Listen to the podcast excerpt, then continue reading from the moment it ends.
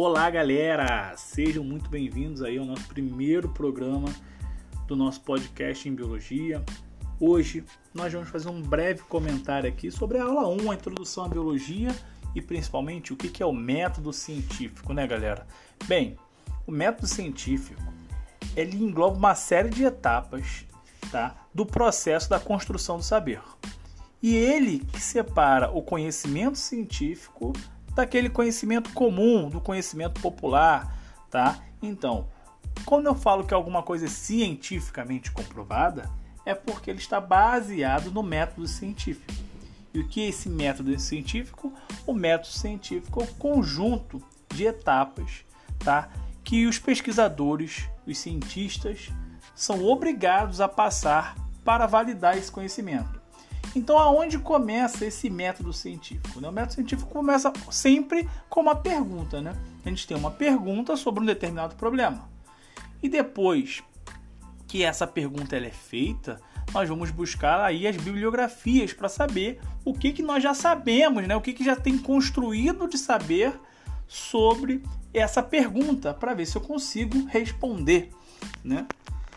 E se eu não consigo responder de forma completa essa minha minha questão, essa minha pergunta, aí sim eu começo agora a pesquisar e agora eu começo a levantar hipóteses. Né? Então aí nosso, nossa primeira parada nesse método científico, a hipótese. O que é a hipótese, gente? Ou o que são as hipóteses? Né? As hipóteses é o conjunto estruturado de argumentos e explicações que possivelmente justificam dados e informações. Né? Então você vai levantando diversos argumentos para tentar explicar essa, essa sua pergunta inicial. ok?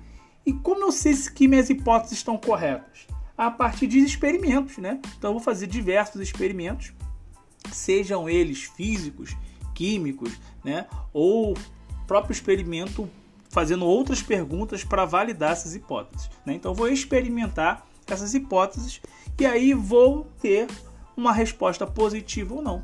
Né? Então, caso eu tenha aí uma resposta positiva, um conjunto de hipóteses é, é, é, é, positivas, né? eu vou terminar essa minha análise e aí eu posso continuar esse meu método científico. Tá? E a próxima etapa aí desse método científico, depois da análise, é concluir. Né? E nós chegamos então à conclusão dessa pergunta. Tendo em vista que nós concluímos essa pergunta, nós podemos formular ou não uma teoria. Né? E o que seria a teoria? Né? A teoria é a explicação lógica sobre o porquê as coisas acontecem e como ela acontece. Lembra que nós tínhamos uma pergunta? Nós levantamos as hipóteses tá? e nós validamos essas hipóteses. E agora que eu tenho uma explicação lógica sobre o porquê as coisas acontecem ou porquê aquela, aquela minha pergunta foi respondida, como ela foi respondida, de forma lógica, então eu teria a minha teoria, né? A teoria científica, então, é o conjunto dessas hipóteses validadas explicando esses fatos, tá? E depois disso, uma outra pergunta que sempre surge é sobre a lei, né? O que, é lei e o que, que é teoria?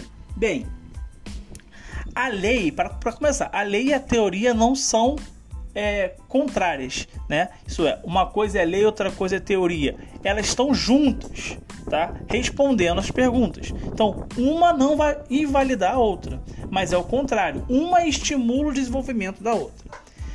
A lei por sua vez, ela na verdade é a descrição detalhada matematicamente do mundo natural, tá? Enquanto eu consigo ter uma teoria explicativa, a lei normalmente ela é construída a partir de cálculos matemáticos, então de forma muito mais detalhada.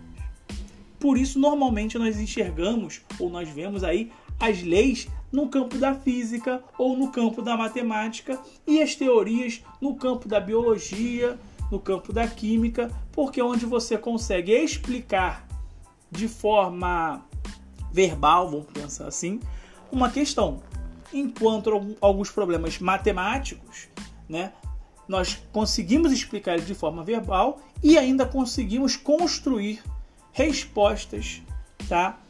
É, baseados em fórmulas matemáticas, então de forma bem detalhada, onde não resta menor dúvida sobre aquele processo, sobre aquela resposta, ok? Então, esse foi o nosso podcast, rapidamente falando um pouquinho sobre o método científico e algumas das suas etapas. Sabendo que nós não esgotamos todo o assunto, é necessário que você agora vá até a sua apostila, faça uma leitura, realize os exercícios e busque aí o seu professor nas aulas presenciais ou nas aulas online ao vivo para tirar todas as dúvidas. Galera, aqui é o professor André e espero vê-lo vocês em breve. Um abraço a todos. Tchau, tchau.